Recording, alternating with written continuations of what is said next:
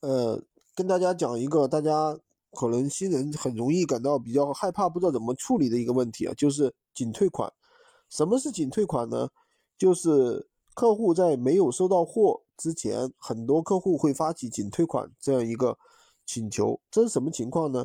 因为比如说你货物刚刚发走了，客户发起仅退款，或者是货物卡在办当中了，由于前一段时间疫情，很容易出现这种情况，对吧？货物在办当中。客户发起仅退款，那这个时候呢，首先你要跟客户讲好，如果说你发起仅退款，那损失的运费是你这边要负担，因为仅退款是属无理由退款，对吧？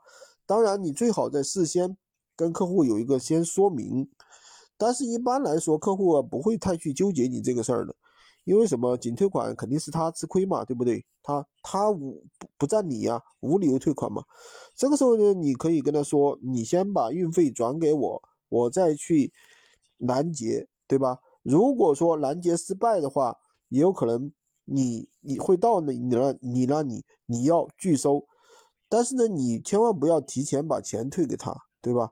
就是说你货没有到你手里面，或者说你如果是做无货源的话，商家没有把钱退给你，你不能把钱退给客户，为什么？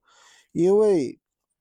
你给他退了退款了，他有可能打电话给快递说：“哎，这个东西我还要，你们怎么退走了？”因为他是客户啊，对吧？收件人呀，只要他打电话，那么快递还会到他这里的。所以说这一点一定要注意，不要提前退款。那么第二个点呢，就是说什么呢？如果说有些人发起了二次退款申请，那系统是往往没有提示音的，那你们一定要注意。如果发起二次退款呢，你一定要仔细的去看一下。如果发起了，你要一定要该拒绝的时候一定要拒绝，避免你一直没有确认，然后超时了，这个钱就掏到你了，到他那里了，损失运费啊。但这种情况损失运费也没有什么关系，我们有个学员也有这种情况，对吧？呃，就是就是由于没有看到第二次退款申请。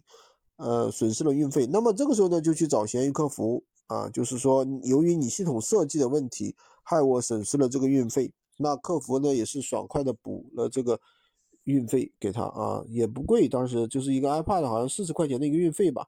今天就跟大家讲这么多，喜欢军哥的可以关注我，订阅我的专辑，当然也可以加我的微三二零二三五三五五，获取闲鱼快速上手。